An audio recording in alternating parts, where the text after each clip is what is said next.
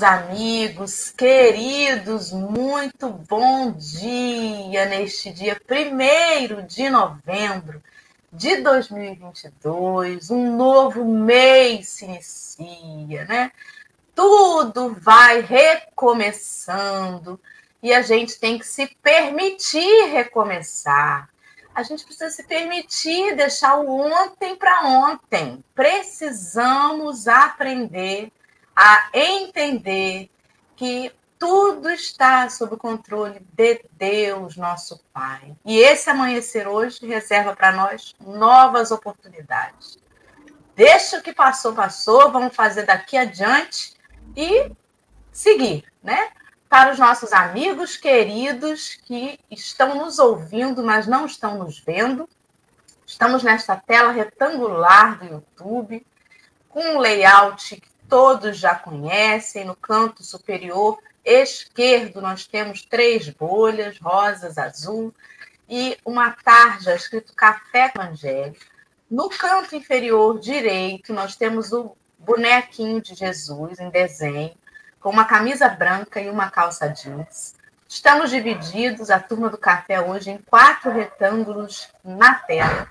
No canto superior esquerdo estou eu, Dora, eu sou uma mulher branca, estou com o cabelo preso, ele é castanho, com uma mecha grisalha. Estou com uma blusa que é preta com listras horizontais finas brancas.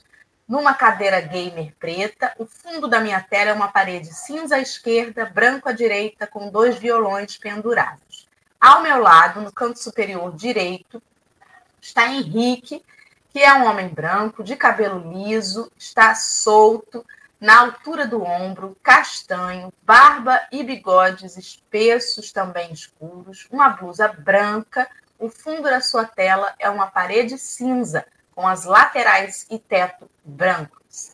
No canto inferior esquerdo temos Alessandra. Ela é uma mulher branca, de cabelo liso, grisalho, na altura da orelha, óculos de grau, uma blusa de alça na cor laranja e o fundo da sua tela é uma parede branca com enfeites pendurados à esquerda e à direita um armário de madeira. Ao lado dela, no canto inferior direito, está Marcelo Turra, que é um homem branco, de cabelo bem curto, castanho escuro, óculos de grau, barbas e bigodes espessos e grisalhos, blusa, acho que cinza. Verde. Verde, que eu, né? Tenho problemas com cores às vezes, a blusa é verde, o fundo da tela dele é uma parede branca com quadros pendurados. Estamos aqui recebendo já os cumprimentos dos nossos queridos amigos do chat, cujos comentários são sempre passados no, no canto inferior da tela. Bom dia, Henrique. Bom dia, Dora, mestre Marcelo, mestre Alê, bom dia. Bom dia a todos os companheiros que estão aqui no Café com o Evangelho mais uma vez. Eu estava achando estranho, porque já ia chover de novo, e lembrei que amanhã é finados. E finados sempre chove. Um, graças a Deus. A chuva, que estava muito quente ontem. Um ótimo dia. Grande mestre Marcelo Barreto Torra. Ai, meu Deus, pelo menos alguém nessa vida me chamou de mestre, né? Vamos aos amigos, graças, Deus salve, preserve os amigos, Jesus.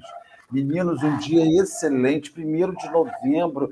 Eu fico impressionado. Eu não, é, agora tá, voltou a andar rápido. Nós ficamos com uma semana aí que demorou um mês. Agora já acelerou de novo, né? Um dia abençoado. Tenhamos o, o ânimo, a energia lá para cima.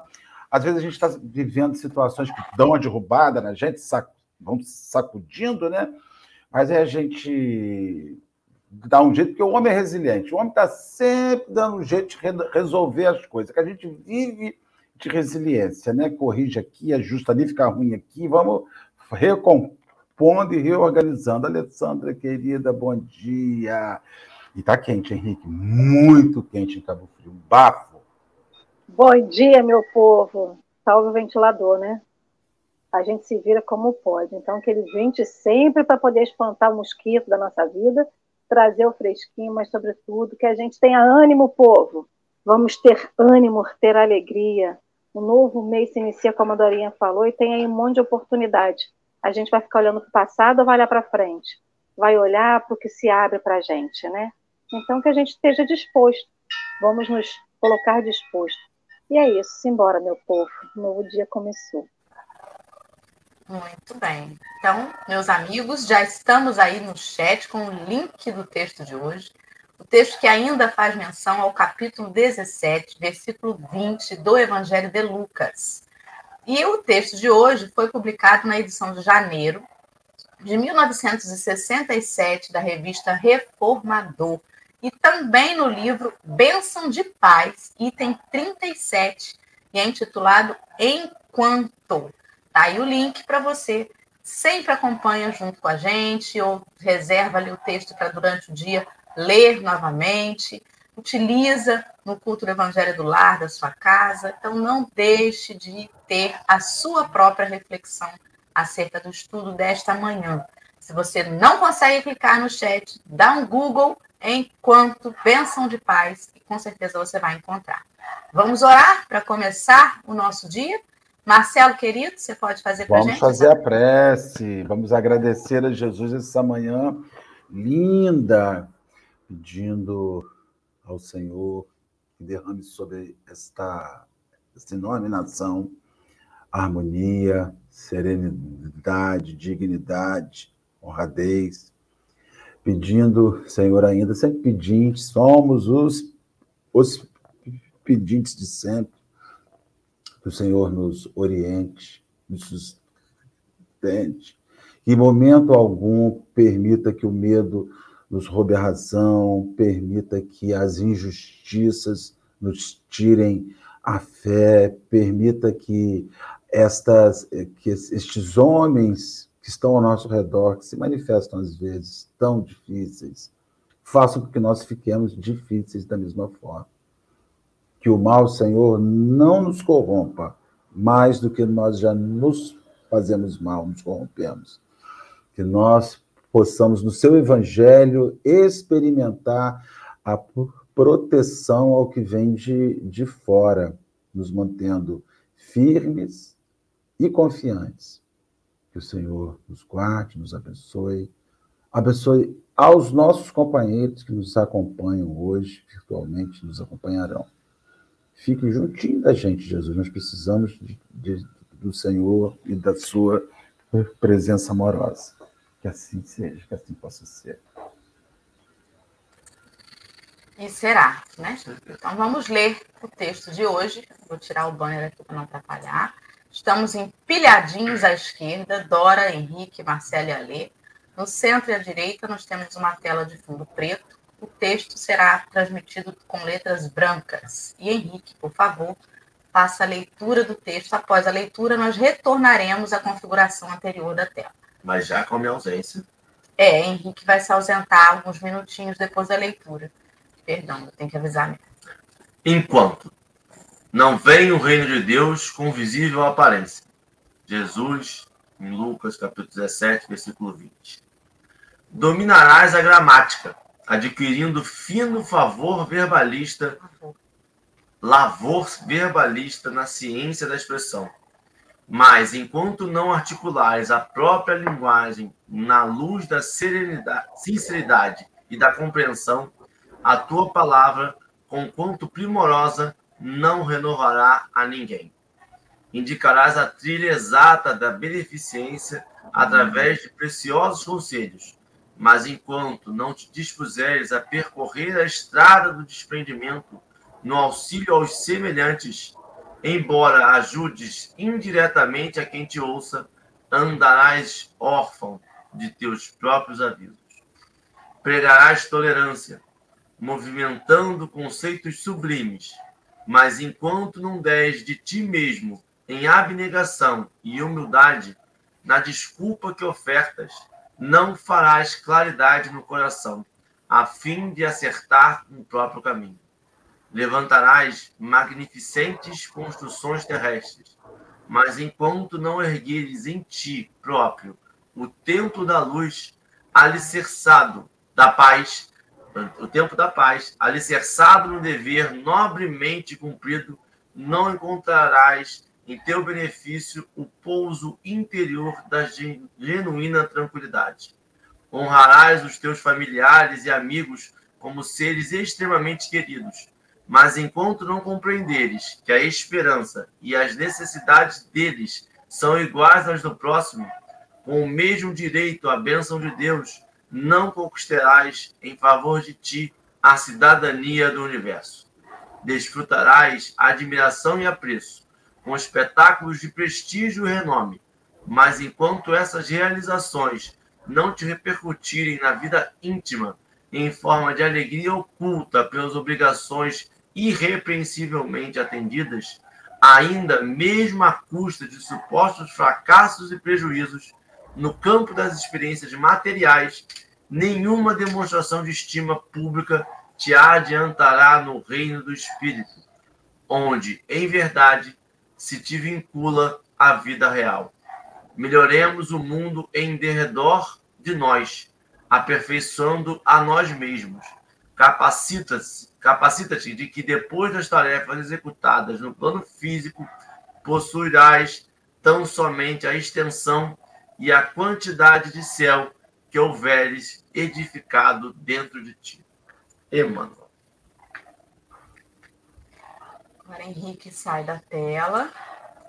Ficamos Marcelo e eu é, no canto superior, na, na, na, parte superior, e a Alessandra no canto inferior. Alguém pode começar aí os comentários para eu resolver uma questão aqui familiar rapidamente.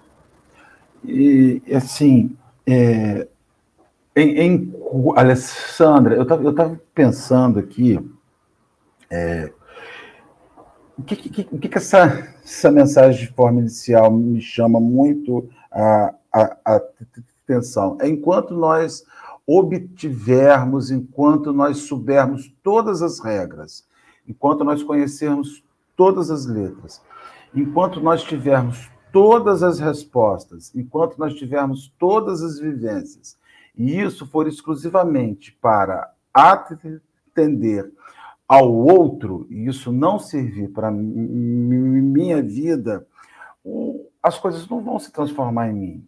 As coisas não vão saber é, é, reagir e refletir de verdade em mim. Essa parte inicial, quando ele fala, vai dominar a gramática, adquirindo fino uso da palavra, verbalista, né? na ciência da expressão, mas enquanto você souber falar o que as pessoas pensam que você sabe, mas a sua palavra não for real, com sentimento que verbaliza, aquilo é uma mentira. O que a gente observa? Pessoas que falam manso, pessoas que usam sempre porque Jesus, porque porque os espíritos superiores, a gente está agora numa onda de espíritas, porque Jesus segue no leme, porque Jesus está à frente. Mas se botar uma mão na arma dessa pessoa, ela sai para dar um tiro na cara dos outros. Então você vê que não, não é condizente o que, a, o que a pessoa fala com o que de fato a pessoa expressa. Ou seja, uma palavra mansa, uma palavra equilibrada, não está refletindo de fato os sentimentos da, da, daquele indivíduo. É por isso que há tanta frustração no mundo. E você fala assim, meu Deus, mas falava tão manso, era tão suave, e por detrás havia uma pessoa difícil, mas porque a gente precisa dissociar a aparência da verdade das pessoas. E, de fato, as pessoas nunca mostram a sua verdade, elas mostram a sua aparente verdade. Então, essa mensagem me chama inicialmente a pensar, enquanto nós expressarmos para o outro aquilo que nós gostaríamos que o outro visse, e não aquilo que de fato a gente é, nós construiremos e seguiremos construindo um mundo falso, um mundo que não é real. E essa é a minha consideração inicial. É, isso me lembra os fariseus, né? Que eram aqueles que tinham muito do externo e pouco da vivência daquilo que pregavam. E eles ficaram assim tão marcados por conta dessa característica que nós reencarnacionistas entendemos que eles retornam, né? E às vezes com as mesmas características. Nós, seres humanos, que estamos aqui agora, como Dora, Marcela, Alessandra, já teremos sido essas figuras do passado. Mas a questão é de que adianta nascer e renascer achando que a gente só vai passar lá na portinha estreita se a gente estiver magro fisicamente, né? A gente faz piada disso, de que eu tenho que ir para academia porque a porta é estreita, mas não é sobre a nossa aparência física. E quantas idas e vindas nós estamos precisando passar para entender que esse reino de Deus não é sobre a aparência visível, sobre o que se vê. E isso é tão sério, o quanto a gente é impressionado, isso é um comportamento de multidão, né? A multidão é tão impressionada com a aparência que eu já vi, por exemplo, né? Tem uns companheiros que são coaching, que é uma nova modalidade agora, né? De, enfim, de, de se conseguir é, sucesso, enfim, trabalho. E aí eu já vi coaching falar que convencer uma pessoa a se endividar e comprar um carro melhor, porque ela precisava aparentar um sucesso para vender esse sucesso. E é um pouco sobre isso. E o pior, a pessoa se convenceu disso e comprou esse carro se endividando demais, mas conseguiu, para alguns, o que ele queria, né? Fulano trocou de carro, olha, realmente isso dá certo, realmente ele está muito melhor, está bem na vida. E a gente ainda se impressiona com essas coisas. E faz um esforço danado para impressionar, mas Deus sabe quantas parcelas, Deus sabe o quanto nos custa isso, né? Até mesmo fisicamente, às vezes um esforço hercúleo para parecer mais jovem, para aplicar botox, para tem problema a gente ter né, a vaidade, querer se sentir bem? Nenhum problema, mas o que, que a gente pretende com isso? O que, que a gente está querendo provar para as pessoas sobre isso? Sobre a nossa aparência juvenil? Enfim, eu fico me perguntando, porque tenho eu também os meus, os meus deslizes em relação a isso, né? A, a, a, questão de caramba, mas eu vou assim, eu vou assado. Sabe o que eu me lembro? Eu me lembro das crianças, quando a gente escuta aquela passagem de, de Jesus falando para que a gente seja como a criança, né? Deixar vir a mim os pequeninos, porque deles é o reino de Deus. É justamente porque esse reino de Deus ele não é com a visível aparência. E a criança não está nem aí, gente, para aparência. Se Jesus aparece agora ali na esquina, né? O sujeito está assistindo café com o evangelho de pijama, vai parar para trocar de roupa para ir lá ver Jesus. Não, peraí, deixa eu ajeitar o cabelo, deixa eu tirar o pijama. A criança, se sabe que Jesus está na esquina, sai de qualquer maneira, descabelada, não está nem aí. Ela quer ir ao encontro dele, não importa como ela está, como é que vão ver. Outra coisa que me lembra também, né, que eu fico lembrando com essa passagem, vem vindo assim na cabeça. Lázaro. Lázaro estava, acho que quatro dias, né? Não eram quatro dias que Lázaro estava lá já dado como morto? Imagina o futum da criatura, gente, né? Como é que devia estar aquilo? Quatro dias, quando Jesus disse: levanta, vem e, e volta a viver. Ele estava preocupado se alguém ia achar que ele estava fedido, que ele estava maltrapilho, que ele estava de qualquer forma. Ele ouviu o chamado, levantou e foi a gente coloca muitas condições exteriores, externas, para fazer o que tem que ser feito. É isso, não sei. Foi o que eu fiquei pensando. Fala, Lê, converse comigo. Quando o Marcelo começou a falar, a gente, eu lembrei muito das coisas que a gente faz, né? Palavras o vento leva, exemplo, arrasta. Então, enquanto a minha palavra continuar sendo só uma palavra e não se tornar uma atitude, ela não vai fazer nenhum tipo de movimentação, ela não vai fazer nenhum tipo de melhoria, seja em mim ou seja no próximo que estiver perto de mim. E enquanto você falava, Dora, eu lembrei de mim, né? É, eu lembro que toda vez que eu tinha que fazer alguma coisa na escola, minha mãe botava bob no meu cabelo, meu cabelo era muito liso, muito liso. Aí tacava bob no meu cabelo e tacava cerveja, porque cerveja era o laque dos, né, do, de quem não tinha dinheiro para comprar laque. E, enfim, e aí eu tinha que sair da casa da pessoa que botava aquele negócio no meu cabelo até em casa. E a vergonha de sair na rua, de cheio de bob na cabeça, e de as pessoas me definirem pelo bob, porque né, bullying existe desde que o mundo é mundo, não é uma coisa nova. Então, a, as piadas, as brincadeiras, os sarcasmos entre as crianças sempre existiram. E aí, e isso foi quando criança. E quando adolescente, foi uma outra situação. E outro dia eu estava me pegando, indo na rua, com um chinelo de cada pá, um par de é, um pé de cada chinelo. A minha sobrinha falou: Você vai assim? Se eu vou, eu preciso de chinelo, se ele é preto e branco, se ele é verde e amarelo, não me interessa, o negócio é que ele vai me levar, ele vai calçar meus pés e eu vou até onde eu tenho que ir. E eu fui ao mercado com o chinelo de cada pé, com o pé de cada chinelo.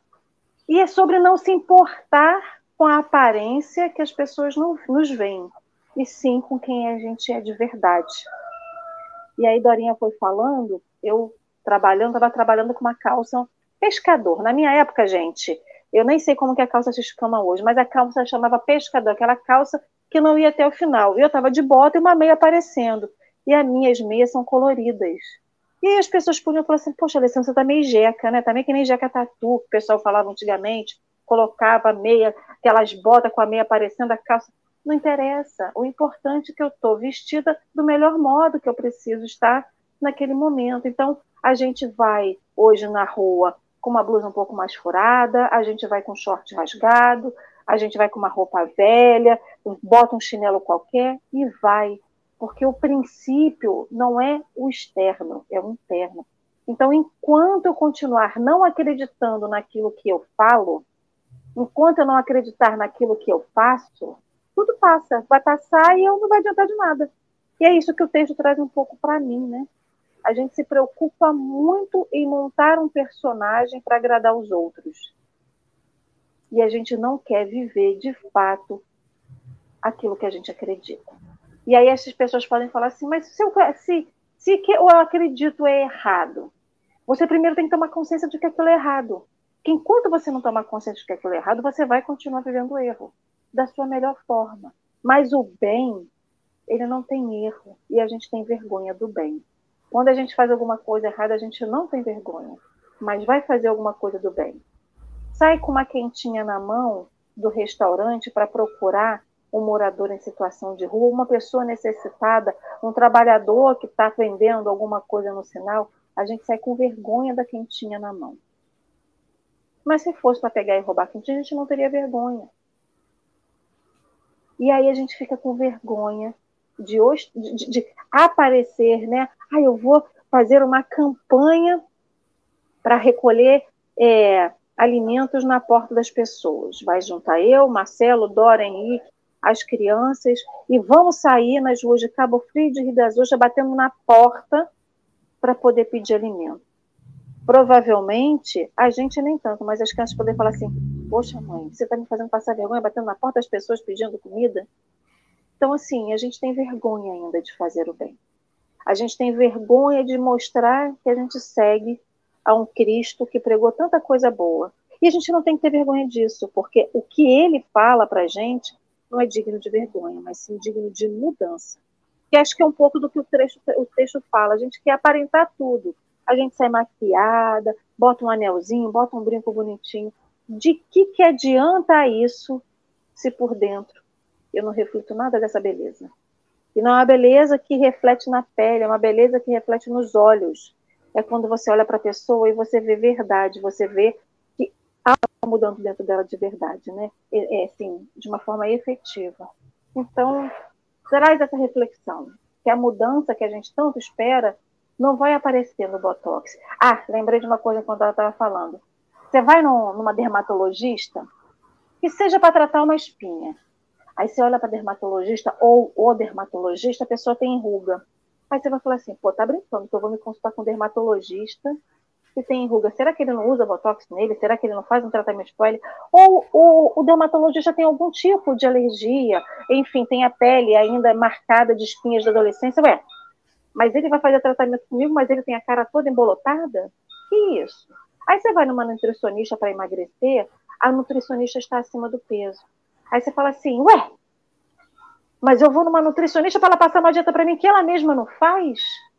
A gente julga o outro pelo que ele é, pela aparência, e não sabe o que, que de verdade está na essência dele.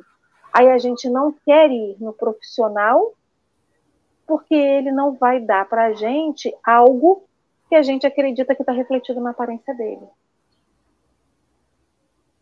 O ser humano ainda é meio complicado, né? A gente quer julgar o outro, a gente julga o outro, a gente diz que não tem que julgar, julga e não aceita isso. Enquanto o meu julgamento for maior do que a minha consciência, nada se modificará no meu exterior. Né? E aí, meninos e meninas? É, vocês já ouviram ou já usaram a frase é, faço o que eu mando, mas não faço o que eu faço, alguma vez? É porque a gente já passou por isso quando era criança, né? A mãe da gente dizia: faz o que eu mando, mas não faz o que eu faço. Enquanto nós tivermos grandes orientações para as pessoas, mas nenhuma dessas orientações se aplicarem na nossa vida, o mundo está aí. Né? A gente está vivendo, viveu um período eletivo, é inevitável nós falarmos sobre isso, que nós vimos manifestações completamente antagônicas, né? de, de pessoas que, que, que exteriorizando um profundo ódio, principalmente né, quando finalizou essa dinâmica eleitoral, quantas pessoas se desequilibraram, porque de fato as coisas não, não, não, não elas não eram assim. É, a gente, ou melhor, a gente achava que elas não eram assim. Então a gente começou a ver manifestações vindo de pessoas amorosas com, com ódio, com, com, com, insatisfação, com não aceitação. Aí você fica assim, meu Jesus, mas é um princípio da vida é que uns ganham, outros perdem, uns são, nem ganham e perdem, né? uns, são, uns vencem, outros são derrotados, porque na verdade quando você desorganiza uma nação como a nossa, todos perdem. Perdem quem ganhou e perde quem foi derrotado. E aí você vê uma exaltação de ânimos infelizes, onde pessoas estão, estão orando, vamos orar, vamos orar, vamos orar até a página 2. Que a partir do momento que a coisa não é como eu desejo, como não é como eu expresso, e assim é na, na, em termos de política, e assim é em termos de saúde. Quando você encontra uma pessoa que está enferma, fala assim: tenha fé, confia, Deus no comando. Essa frase é Nossa Senhora, Deus no comando e foco, força e fé são mantras, né? Tem um problema, você tá, Marcelo, estou com um problema. Deus no comando, Dora. Eu resolvo todo, eu, pelo, ou pelo menos eu acho que eu resolvo todas as pendências com esta frase. Deus no comando. Deus no comando. Aí, quando a coisa é em mim, eu não comando porcaria nenhuma, né? A gente vai e, e, e descomanda, já acha que o diabo tomou volante. Né? Já acha que o diabo tomou volante. Até quando é com os outros, é Deus no comando. Quando é comigo, é o diabo na direção. Né? É paradoxal, ou seja, enquanto você não entender que Deus está no comando, enquanto você viaja pelos altiplanos chilenos, nas cordilheiras de chilenos vales chilenos, e você também viaja com Deus no comando pelo Afeganistão, um bomba assim, singrando os céus pela sua cabeça, e é o enquanto. Fala, Dora, me ajuda, pelo amor de Deus. Então, é por isso que Jesus vem dizer que não vem o reino de Deus com visível aparência. Essa visível aparência é o nosso conforto material, é o atendimento aos nossos caprichos. Às vezes, a resposta de Deus para você num determinado momento é um diagnóstico difícil que você não queria. Às vezes é aquela ali a resposta das suas orações. Senhor, eu preciso deixar de ser tão orgulhoso. Preciso, Senhor, vencer esse orgulho. A resposta de Deus é uma enfermidade que vai te deixar de cama dependente de alguém, de algum familiar para te ajudar. É uma oportunidade de vencer o orgulho. Por que é que a gente acha que as respostas de Deus têm que ser sempre aquelas que vão nos colocar numa redoma de vidro? Que nada vai nos acontecer. Então, eu fico muito preocupada com algumas pessoas que ainda acreditam que a nossa relação com o divino é sobre barganha. Vamos orar para que eu consiga é, passar nesse concurso público. Vale a pena fazer uma prece para ajudar a se concentrar, a lembrar do que estudou? Vale, vale a pena, mas se não for para você, se não tiver aquilo ali para a sua melhora, com uma utilidade, um fim útil, algo que, que, que seja bom para você, no sentido do seu aprendizado, você não vai, não vai ter. E as pessoas oram por boletos. Senhor, me ajuda a pagar esse boleto. Senhor, que eu consiga trocar de carro esse ano. E assim também o traficante ora para que a polícia não pegue ele. Senhor, graças a Deus ninguém me pegou. Cada um dentro da sua realidade, da sua bolha, da sua pequenez. Há pessoas que dizem, graças a Deus eu não fui descoberto.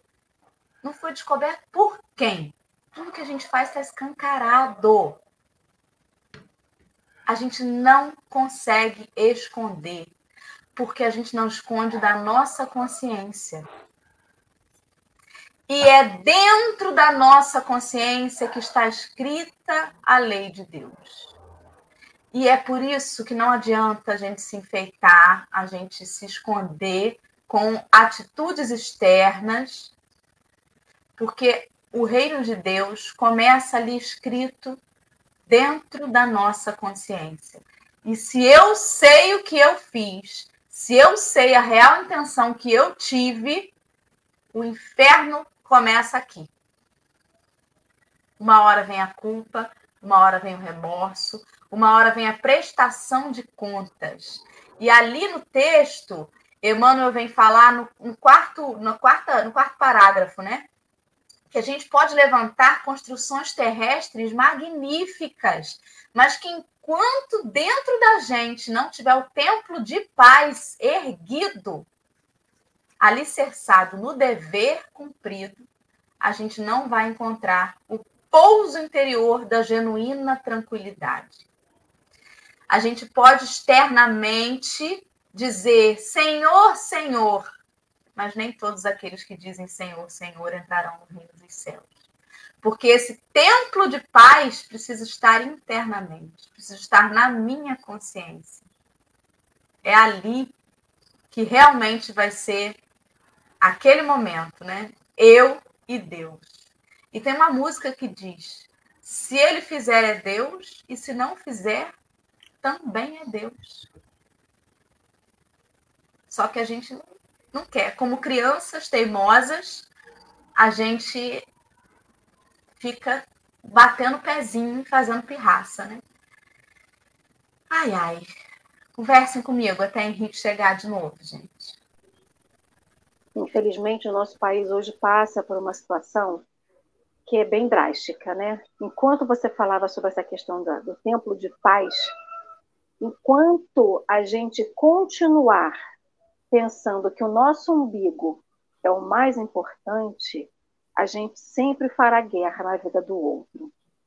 Porque se eu não sou atendido das minhas necessidades, por que, que o outro vai ser?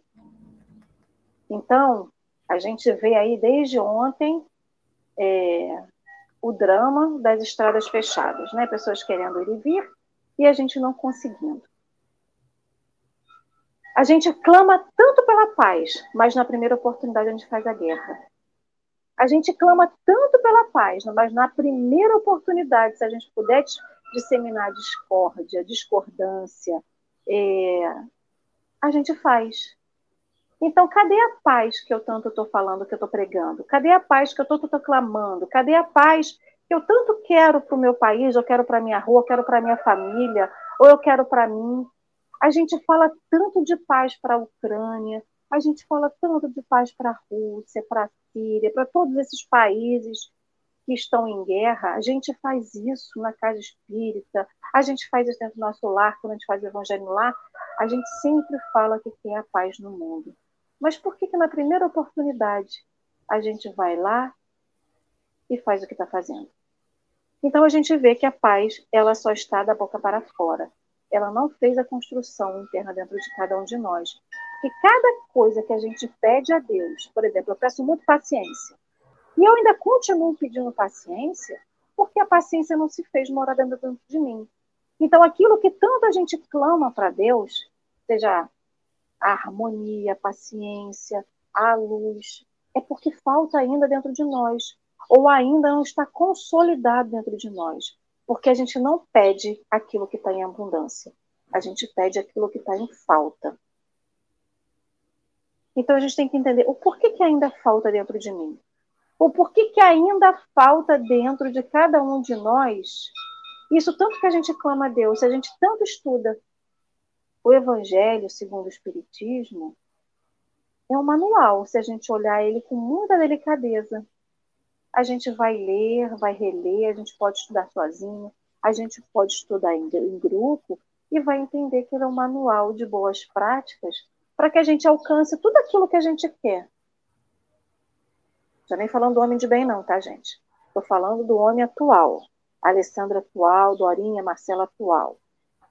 E aí a gente vê que a gente pega o evangelho na primeira oportunidade, joga ele no chão, bota ele de calço de mesa, faz ele de calço de porta, mas a gente não faz ele como manual. Ele só vira um peso extra. Então, quando Emmanuel traz aqui essa questão da paz, do, de, de erguer dentro de nós o tempo da paz, somente quando a gente conseguir ter uma, uma, um resquício ali de tempo de paz dentro de nós, a gente conseguirá fazer a paz que a gente tanto espera aí fora. Aí ele fala, aí a gente vai né, onde pega nosso carro. Honrarás os teus familiares e amigos por serem extremamente queridos mas enquanto não compreenderem que as esperanças e necessidades deles são iguais às do próximo, com o mesmo direito à bênção de Deus, não conquistarás em favor de ti a cidadania do universo. Aí a gente fala assim: Nossa, Senhor, eu sou tão boa, eu ajudo tanto os meus amigos, eu empresto dinheiro, eu, eu faço colo, eu vou lá e tomo conta das crianças para eles saírem, eu vou lá arrumar casa, eu faço tudo. Mas na primeira oportunidade que alguém bate na minha casa, você tem um prato de comida? Não, não tenho. E às vezes até tem a comida em cima do fogão. Às vezes tem um quilo do arroz, o quilo de feijão, do fubá, da farinha, uma garrafa de óleo sobrando e a gente nunca tem, porque o outro nunca tem prioridade na nossa vida como os nossos amigos. Aí você fala assim, mas tem que ser feita justiça para o meu amigo que foi injustiçado. E para aquele que está preso injustamente, a justiça também é válida? Para aquele que foi perseguido injustamente, a justiça também é válida? Porque se não é, não existe justiça dentro de nós. Ela só é da boca para fora. E é isso. Henrique, meu amor, você acabou de Henrique chegar. chegou na tela agora, eu... está posicionado no canto inferior esquerdo. Talvez da próxima vez a gente faça um café com o evangelho interativo de carro, porque eu estava é. dentro do carro ouvindo e a vontade de falar, eu quase abri o microfone em algumas vezes. Você está liberado. Você está tá liberado. liberado. Da próxima vez você pode fazer interativo andante, que está ótimo. Primeiro precisa saber se é uma contravenção. Eu posso fazer isso Não sei. Vamos analisar com o Denatran. A, a posição. Mas a Ali estava falando, e Marcelo falou, e Dora falou, eu vou tentar juntar tudo que vocês falaram. A da Alê agora é interessante porque a Alê e talvez essa seja a grande importância e talvez isso que a gente não deu significado. As pessoas, quando fazem isso, fazem esse ato de guerra, elas dentro dela acham que estão fazendo um ato de paz. Elas dentro, dentro delas acham que estão provocando o amor do próximo. Estão demonstrando um amor ao próximo ao deixar os seus afazeres e irem paralisar estradas pelo bem maior que elas entendem como bem maior. E aí outra coisa que a Lia falou que foi muito interessante, foi assim, nesse momento que nós estamos vivendo no Brasil, a gente precisa parar com essa especialidade de que o Brasil, nesse momento da minha encarnação, nesse momento da minha encarnação, eu não tenho Jesus voltando na Terra para dizer assim: olha só, vamos fazer direito aqui, eu vou te explicar aqui agora. É assim que tem que fazer. Nesse momento, ele confia que nós sabemos fazer. Nesse momento, ele deu as ferramentas para que nós possamos cumprir a lei de amor. A gente é capaz de amar um ao, um ao outro.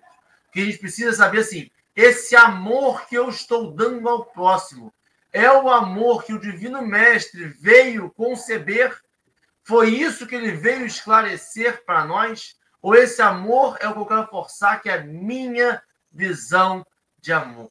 Se é a minha visão de amor, de novo vamos voltar a todos os espíritos que nós entendemos que são maiores que nós, quando fala assim, tem que lutar contra o homem velho, tem que lutar contra o orgulho, Conhecerás o verdadeiro espírito pela, pela luta contra as más tendências. A gente precisa perceber que nós estamos inferindo mais tendências à nossa visão de amor. Nós, quando saímos daqui, quando nós saímos de casa e vamos forçar o meu Deus, eu estou forçando a minha visão de amor pelo próximo. A gente por mais, e eu, eu vou dizer para você que assim, eu tive encarnações antes dessa encarnação, encarnado, e eu tinha certeza absoluta de que eu estava fazendo bem. Eu tinha certeza absoluta que tinha que doer, tinha que machucar para a pessoa aprender.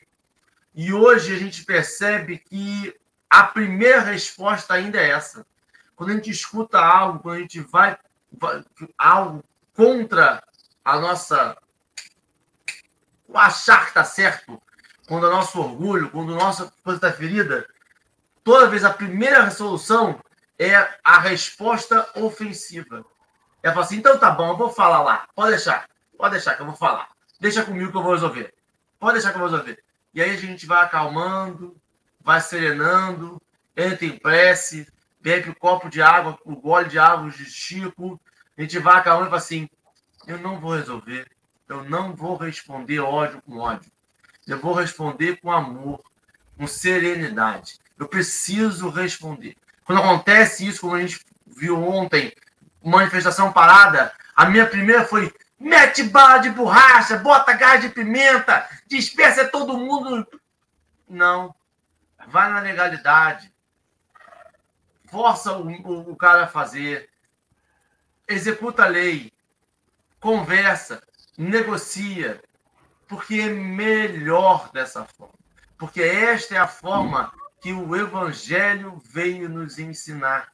A gente realmente precisa lembrar que só o amor destrói o ódio. A gente precisa lembrar diariamente que quando ele fala do próprio templo de paz, ele é engraçado e Emmanuel é genial. Porque ele não fala o próprio templo dentro de você. Ele especifica o que, que é que você tem que focar. É paz, é cidadania, é o vínculo à vida real, é a quantidade de céu que houver em ti. É essa, essa coisa interna nossa, mas que, ao mesmo tempo, ela é interna e as pessoas podem identificar isso como algo pequeno no nosso o nosso ego fala, mas só para mim, só para mim é muito pouco. Eu preciso de um planeta inteiro vivendo assim, paz e amor contendo de mim. Essa coisa interna que a gente pode, em algum momento, pensar que ela é pequena, ela é gigantesca, porque ela está conectada não ao Marcelo, não a Dora, não a Lê, não ao Henrique, não está conectada à Rio das Ostras, não está conectada a Cabo Frio, ao Brasil, ao planeta Terra, ela está conectada à força universal de Deus.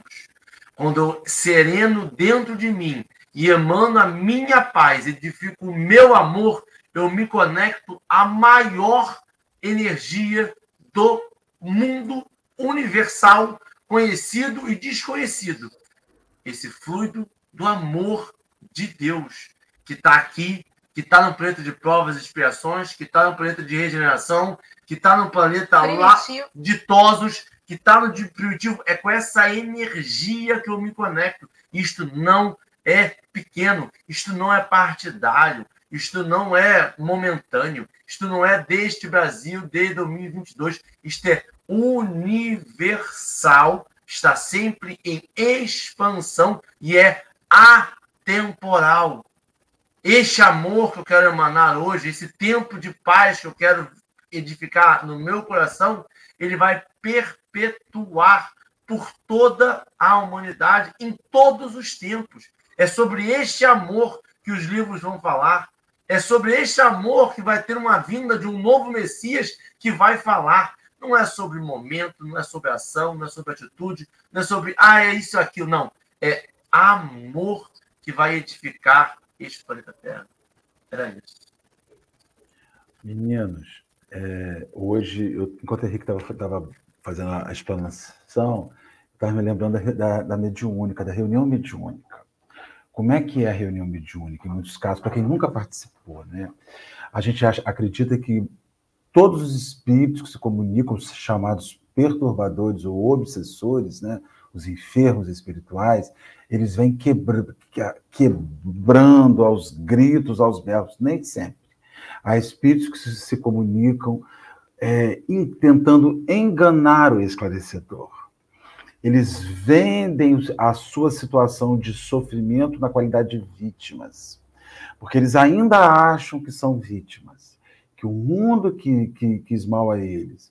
E muitas vezes tem aqueles que chegam com voz mansa e o esclarecedor, quando é um esclarecedor hábil, ele consegue desmascarar aquela entidade, não com o sentido de humilhação, mas com o objetivo de transformação. Os nossos equívocos, eles não surgem com sentido de humilhação, eles surgem com sentido de transformação. Então, em,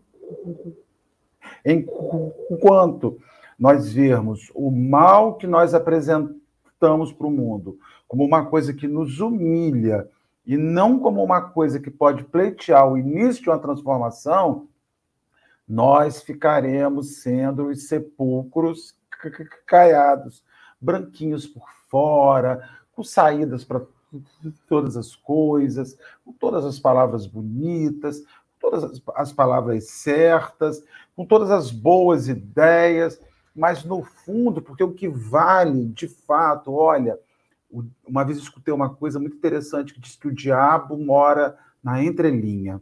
Né? Às vezes você vai assinar um, um, um, um documento, lê, mas não lê na entrelinha, aquele inciso lá no final do contrato, que é o que vai acabar com a sua. É onde você está entregando sua alma para o capeta, é ali. E ali a gente percebe que, que, que a grande. Os, as situações limites que a gente vive são quase situações antiobsessiva. Porque diferente do que a gente imagina é quando a gente se revela, é quando a gente se apresenta, é quando a gente se mostra. Então, nas situações limites, você vê templo religioso virar um palanque político. Nas situações limites, você vê empregadores ameaçando os seus empregados por não seguirem suas instruções políticas. Nas situações limites, você vê as pessoas condicionando as relações com você à saciedade dos seus interesses.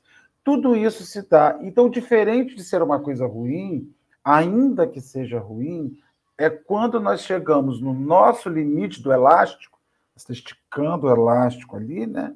É quando o elástico rompe, né? Quando arrebenta e te machuca muitas vezes, é que a gente vai começar a compreender e aprender e experimentar que nós não precisamos viver esticando elásticos sem fim, né? Sem fim, a gente acaba vivendo esse. Então, enquanto nós seguirmos assim, né, como minhas considerações finais, já que estamos chegando no nosso momento de encerramento, enquanto a gente se, se, se, seguir tentando fugir da exposição, Né? Já falei isso aqui, já falamos várias vezes, né? A Chico, uma vez, ele fala que a diferença entre o homem de bem e o criminoso é que o criminoso é o homem de bem que foi descoberto. Então, enquanto nós não somos descobertos dos nossos equívocos, somos homens maravilhosos. Mas a rede social tem nos revelado muito, porque a gente nem observa, e nem passou a entidade que atrás, a gente nem observa, né? E é, e é materializada, né? Visão. Então, a gente nem observa essas situações. Nós estamos vivendo hoje situações limites. E não estamos falando isso aqui de forma partidária, não, ainda que cada um de nós aqui tenha uma convicção política que é impossível né, em uma nação viver sem política, ainda mais uma nação como o Brasil, onde a política é muito polarizada, não escolher é deixar que a nação viva assim, desorganizada. Essas são as minhas considerações finais.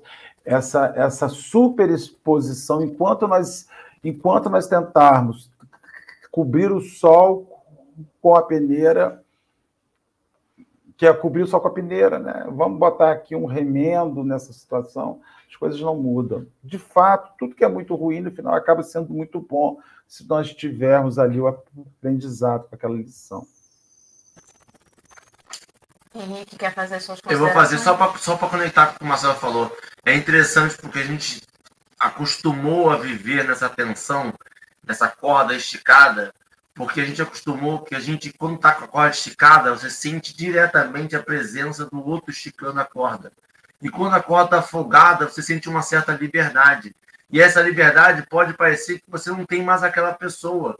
E depois, com o tempo, a gente percebe que a corda não precisa estar tá esticada para estar tá conectado com aquela pessoa. Eu não preciso sentir ela a todo segundo, a todo instante, para me perceber que eu estou conectado a ela.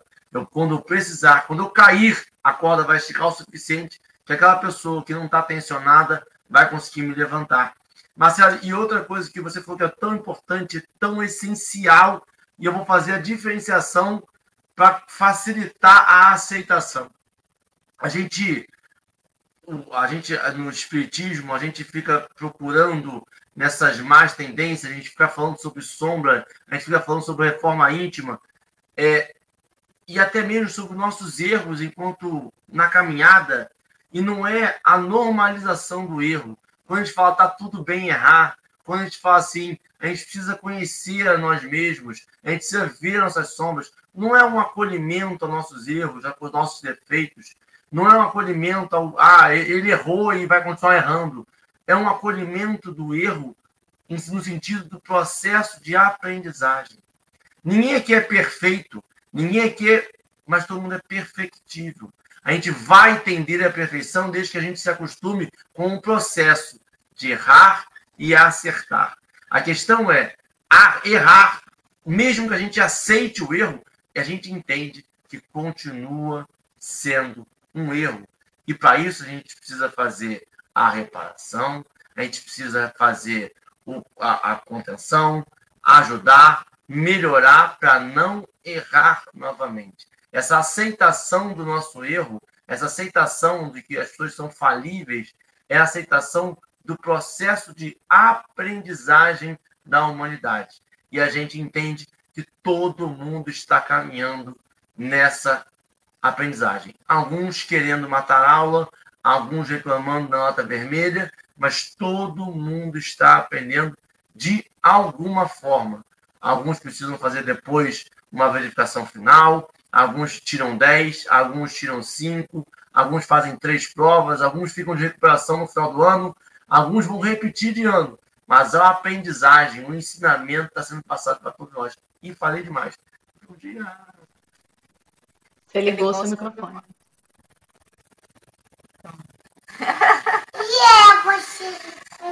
Então, Ale, querida, suas considerações finais. Henrique começou a falar uma, uma coisa quando ele chegou, que era assim, as pessoas acreditam no que elas estão fazendo, que é o bem, que é o correto. Aí eu lembrei do dicionário, do glossário. Quando a gente tem alguns livros que a gente abre, que está a explicação das palavras. O dicionário traz o sentido da parte do português, de, de verbo, aquelas coisas todas.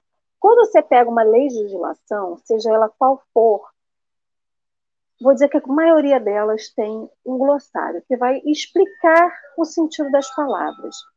Aí vocês vão falar assim, mas isso, isso tem a ver? A gente não sabe o que é verdade, a gente não sabe o que é a paz, a gente não sabe o que é o amor. Então a gente precisaria de um glossário que explicasse para a gente o que, que de verdade significa a paz, o amor, a benevolência, tudo aquilo que a gente acha que é correto. E aí você vai falar assim: ah, mas Emmanuel não trouxe nenhum glossário, Kardec não fez, Jesus tão menos. Aí eu pergunto: será que realmente não deixou? Voltando de novo ao Evangelho segundo o Espiritismo, como manual, se a gente for lá, ler, não vai estar assim. O que, que é o amor? Significado, dois pontinhos. E vai estar lá dizendo o que é o amor. Mas quando a gente lê o Evangelho, e quando a gente lembra do que Jesus fez, a gente entende o que de verdade é o amor.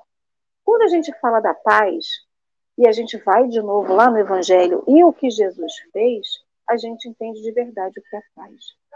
E aí a gente sai de um status do eu acho, do eu penso, para que de fato é. É aí que a gente se perde, é a entrelinha, né, Marcelo? É aí que a gente se perde entre o que eu acho e o que de fato ela é. Porque do acho a gente acha tanta coisa, a gente só não acha de verdade o que a gente quer. A gente só não acha de verdade o que tem que ser. Aí Emmanuel vem trazendo aqui, que lógico, né, vem no meu gogó, o último, a última linha dele, a última, o último parágrafo dele diz assim: melhoramos, melhoremos o mundo em derredor de nós, aperfeiçoando a nós mesmos. Então, assim, ah, eu não posso fazer a paz no mundo, o que, que eu vou fazer pelo Putin, pelo outro lá, os Zelensky lá que estão brigando? Ah, eu vou rezar para quem mais? Que tá a gente faz as nossas preces, é o que de longe a gente pode. Mas o que de fato a gente está fazendo no nosso derredor? O que, que a gente está fazendo no nosso pertinho? Né? O nosso pertinho é o que está bem imediato a nós. Então, se o nosso pertinho continua em guerra, a minha paz, a paz que eu estou fazendo a prece para atingir aonde quer que seja, que seja do outro lado do planeta, que seja aqui do lado, não adianta. Ela não existe em mim. Enquanto eu continuar fazendo a prece ou pedindo ter palavras lindas e maravilhosas para aqueles que estão aqui no Café com o Evangelho, para aqueles que procuram a gente na casa espírita, para aqueles que ligam para a gente, enfim, de longe, se não tiver dentro da minha casa, essas palavras bonitas elas não existem, elas são de um papel ou que eu decorei ou que eu li, mas elas não são de verdade, não têm significado de verdade para mim. Então, é sobre isso. A gente tem que fazer o que é possível perto de nós. Enquanto isso não virar um hábito para mim, ele não, ele não existe de fato na minha vida. Enquanto eu continuar pregando na palavra, fazendo tudo só com os lábios, de fato não existe modificação em mim. Então é isso. Vamos fazer o que é possível. E o que é possível é o que está muito próximo de nós. E o que está de longe, a gente faz prece, que também é o possível. Mas sem a gente querer resolver o problema do mundo sem resolver o problema da nossa casa. E é isso. Isso. Eu não tenho considerações a fazer nesse final. Marcelo, você tem alguma? Não, eu já fiz, mas eu só gostaria de fazer mais uma, que agora eu vou com vontade. Você sabe o que eu fico imaginando? Eu fico pensando aqui, é porque às vezes a gente acha que o Evangelho é um livro de panos quentes. O livro dos panos quentes. Né? O Evangelho é o livro dos. O que é o pano quente? Bota pano quente ali, abafa. Você tem que amar, abafa. Você tem que orar, abafa. É possível que essa discussão que nós fazemos aqui, às vezes citando até itens específicos, alguns companheiros do chat nos olhem com ranço. Mas isso não é tema para o evangelho, porque o evangelho tem como função botar panos quentes. Não tem, não. O evangelho tem como função fomentar discussão para que a sociedade viva melhor, para que as pessoas vivam melhor. E as pessoas não vivem melhor só com oração. As pessoas vivem melhor quando elas aliam oração à atitude. Então, assim, se Jesus fosse um colocador de panos quentes em todos os problemas que ele viu naquela época, ele tinha morrido com 90 anos, ele tinha morrido com 33 assassinado. E a gente tem que ter arrasar, porque Jesus quer que a gente se ame, quer que a gente se respeite. É, mas ele o tempo inteiro te chama uma atitude. Enquanto nós acharmos que Jesus é um passador de pano e um colocador de panos quentes nas adversidades do mundo, a espírita não fala sobre isso. Mas Jesus só falava sobre isso. Que religião, que espiritismo é esse que você segue? Aonde você estuda? Que livro você lê? Que contato você tem com o mundo espiritual? Jesus só falava sobre isso. Tome uma atitude, uma atitude que transforma o que enquanto você ficar só orando e não consolidar o seu estado de prece numa realização, vai estar essa bagunça que está no mundo aí afora. Enquanto você não escolher o lado do bem, ainda que você não precise pisar na cabeça do, do mal, mas ficar aberto para quando o mal quiser chegar e dizer bem-vindo, estamos aqui, dá. Então, assim, eu sei que às vezes a gente tem pessoas que não gostam dessas abordagens, porque a, a gente tem uma amiga, Alessandra Henrique, né, que estuda junto com a gente, que ela advoga que centro espírita é para cuidar das chagas da gente. Ela só quer que a gente cure. Faz carinho, faz carinho aqui. Mas tem hora que você precisa dar um cutucão, reage menino. Vamos, vamos para diante. É isso, gente. Marcelo abriu tempo para outro café, né? Que dá vontade de entrar comentando, mas já passamos de uma hora já. Eu quero encerrar esse dia de hoje agradecendo a presença de todos os amigos e amigas que nos acompanham no chat, que vão nos acompanhar depois. Para você que gostou, curte, compartilha. Para você que não gostou, compartilha também. Compartilha com quem você não gosta, então. Olha, toma aqui para te irritar um café com o evangelho. Né? Tem problema, gente. O importante é fazer chegar. Vamos que vamos fazer nossa prece. Até ri.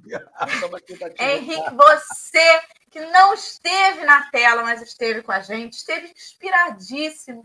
Pode, por favor, fazer a nossa prece de encerramento? Podemos, devemos.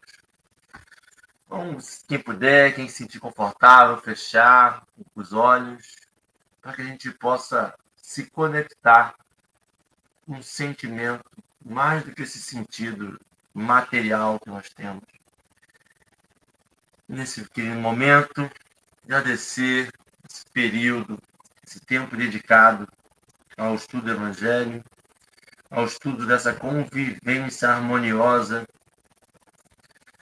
Agradecer por essa hora, por essa união, nesse momento, com os amigos queridos que nós possamos levar esses ensinamentos para dentro da gente, no nosso coração, criando fortaleza, criando morada desse amor, dessa paz que a gente tanto fala, que a gente tanto deseja, anseia, mas que fica tão difícil para a gente conviver com ela e experienciar ela. Que nós possamos nos conectar ao Evangelho, às palavras de Cristo, que veio exemplificar qual o desejo, qual a missão, qual o intuito de encarnação, que a gente possa sair desse café com o Evangelho, renovar nossas forças, renovar nossas esperanças para um dia, para uma semana, para um mês, essa encarnação ser melhor cada vez mais amorosa, caridosa e pacificadora entre todos os nossos irmãos. Assim seja, graças a Deus. E assim será. Um grande abraço para todo mundo. Amanhã de manhã tem mais café. Vamos que vamos, que todo dia tem. Amanhã é feriado. Mas tem café, todo dia.